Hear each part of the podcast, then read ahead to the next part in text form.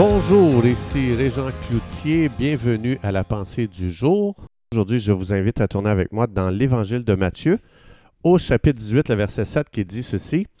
Malheur au monde à cause des scandales, car il est nécessaire qu'il arrive des scandales, mais malheur à l'homme par qui le scandale arrive.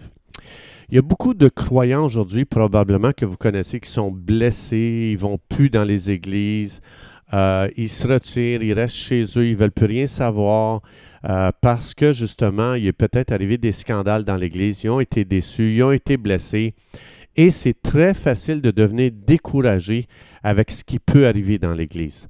N'oublions jamais, l'église, c'est un lieu public, d'abord et avant tout, et deuxièmement, c'est le lieu et quand je parle Église, ce n'est pas un bâtiment. Je parle du rassemblement des croyants qui sont les pierres vivantes qui forment une maison spirituelle.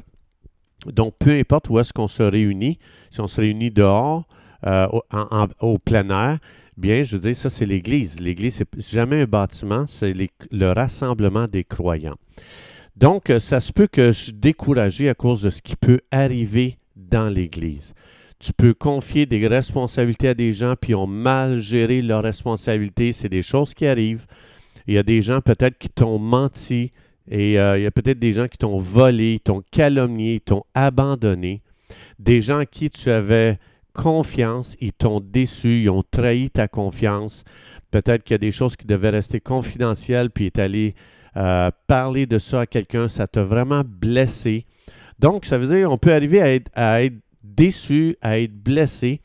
Et on peut, ça, ça peut nous conduire à tomber dans le piège de se fermer aux gens et de ne plus jamais vouloir faire confiance à nouveau à des gens. On peut même se développer une espèce de carapace, de devenir insensible et de se fermer après ça aux autres et de dire, moi, plus jamais je vais me confier à quelqu'un, euh, euh, puis je confierai plus jamais quelque chose à faire je vais maintenant le faire moi-même et ça va être fait à ma façon et puis je ne serai pas déçu. Donc, euh, c'est facile pour nous, les êtres humains, de commencer à parler à partir de nos déceptions ou de parler à partir de nos blessures. Et nos conversations peuvent tellement devenir colorées par nos blessures, nos déceptions, et on peut tellement entrer dans une vie de superficialité, des conversations superficielles. Maintenant, pour nous encourager, je pense que Jésus a permis, que Dieu a permis que Jésus choisisse. On voit ça dans Jean 12, versets 4 à 7. On voit que Jésus avait, choisi, le Père avait parce que Jésus a prié avant de choisir son team.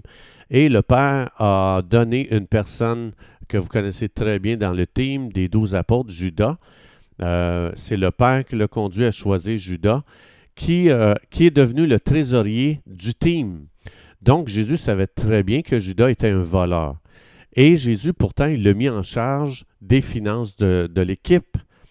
Euh, puis là, on se demande comment ça se fait, puisque Jésus savait ça, puisque le Père savait ça, comment ça le Père a permis qu'il y ait un voleur dans l'équipe. Et euh, c'est important. Moi, je pense que ces exemples-là nous ont été donnés pour qu'on soit encouragés, nous. Ça se peut que Dieu permette que le trésorier de notre Église soit un voleur. Ça se peut. Ça, je ne dis pas que c'est ça. Il ne faut pas commencer à soupçonner le mal. Mais ça se peut que des choses comme ça arrivent, puis ces gens-là vont causer des scandales. Dans Actes, chapitre 2, verset 4, ça dit Dieu est bon envers les gens pour les amener à, se, à se repentir. Donc, quand Dieu a donné le poste à Judas de trésorier, de s'occuper de l'argent, c'est pas que Judas était digne de confiance, c'est que Dieu a voulu lui montrer, lui manifester sa bonté euh, pour que euh, euh, Judas réalise, j'ai un problème avec l'argent, Dieu m'a mis dans l'argent, dans les finances, mais là, je ne comprends pas. Là, ça devrait normalement allumer une lumière pour dire, oh, oh, oh, pourquoi Dieu est si bon avec moi quand moi je suis pourri? Et puis Acte 2.4, ça dit, c'est toujours la bonté de Dieu envers toi, là. C'est pas qu'il est d'accord avec tes voies, c'est que la bonté de Dieu envers toi te pousse à la repentance. Donc, oui, euh, il était un traître. Et oui, il va y avoir peut-être des gens qui vont nous décevoir comme Judas dans, dans les églises, mais il ne faut pas perdre de vue qu'il y en avait onze autres apôtres qui, eux, ont changé le monde. Onze personnes ont laissé Jésus les transformer. Et il y a un piège pour chaque croyant de commencer à focaliser que sur ce qui ne marche pas. Hein, tu vas rencontrer des gens qui sont frustrés de l'Église, euh, et puis ces gens-là vont juste te dire qu'est-ce qui ne marche pas. Ils ne diront pas euh, ça, ça marchait, ça c'était bon, ça c'était bon, ça c'était bon, ça c'était bon, ça c'était bon. Puis après avoir nommé 99 points positifs, ils vont dire mais ça, je n'étais pas d'accord. Puis là, mais la personne va prendre une décision sur le seul point qui n'était pas d'accord. Et euh, parce que la personne tourne tellement ça dans sa tête, elle tourne tellement la négativité que la personne ne voit rien de bon dans l'Église, puis elle voit juste les points négatifs. Donc, euh, ça, c'est un piège. On peut perdre de vue. On peut, dans notre champ de vision, ça peut maintenant être que Judas, puis on peut parler du team qu'à partir de Judas. Mais il ne faut pas oublier qu'il y a 11 autres personnes qui ont été activées dans leur foi, et ces 11 autres personnes, les 11 apôtres, ont fait des dommages irréparables dans le royaume des ténèbres et ont gagné beaucoup de terrain pour le royaume de Dieu. Est-ce que j'ai perdu la vision de ces réalités dans l'Église? Ce pas tous des Judas.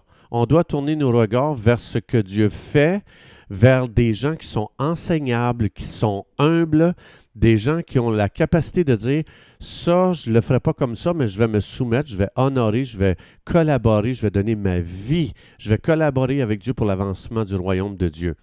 Donc, euh, il y en a beaucoup plus qu'on peut penser. Euh, euh, comme par exemple ici, c'était 11 sur 12. Mais semble pour moi, c'est une très bonne moyenne. Dans l'Église, des fois, on oublie tout le bon que Dieu fait, toutes les belles choses. Il ne faut pas oublier qu'on est des humains. Il n'y aura jamais rien de parfait. Mais si je commence à juste focaliser sur le Judas, j'ai l'impression que tout le monde est pourri dans l'Église. J'ai l'impression qu'il n'y a que des Judas dans notre génération.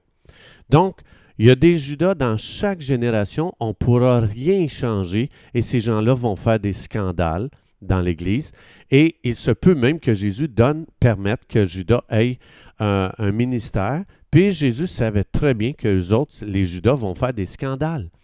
Et c'est pour ça qu'on ne doit pas paniquer. Regarde à, à, ce que Jésus fait.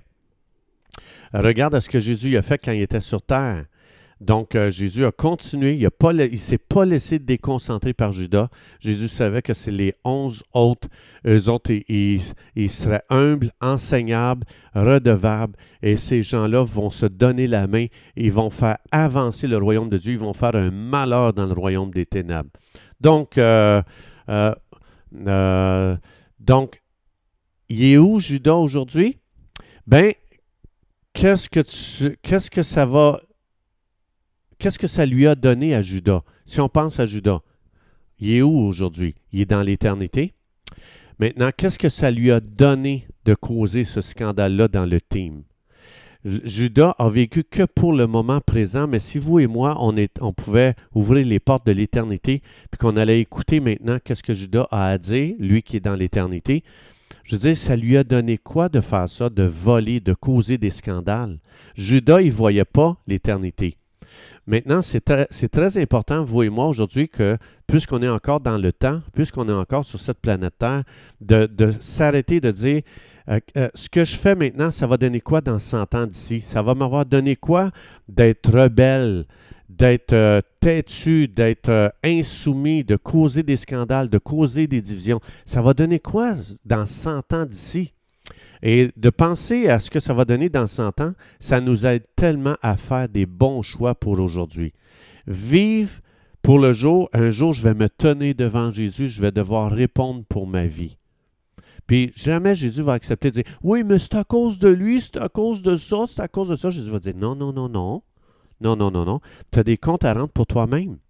On va tous avoir des comptes à rendre pour notre vie, pour chaque décision qu'on va avoir prise. Et ça, ça nous aide à retrouver le bon sens. Euh, ça nous aide à faire les bons choix puis de dire Attends un petit peu là, dans 100 ans d'ici, ça va être tellement niaiseux là, ce que je fais présentement. Puis euh, quand je vais comparaître devant Jésus, ça va tellement être niaiseux ce que je vais lui donner comme raison pourquoi je me suis comporté comme ça, que je veux maintenant penser à 100 ans d'ici pour retrouver le bon sens, pour faire des bons choix.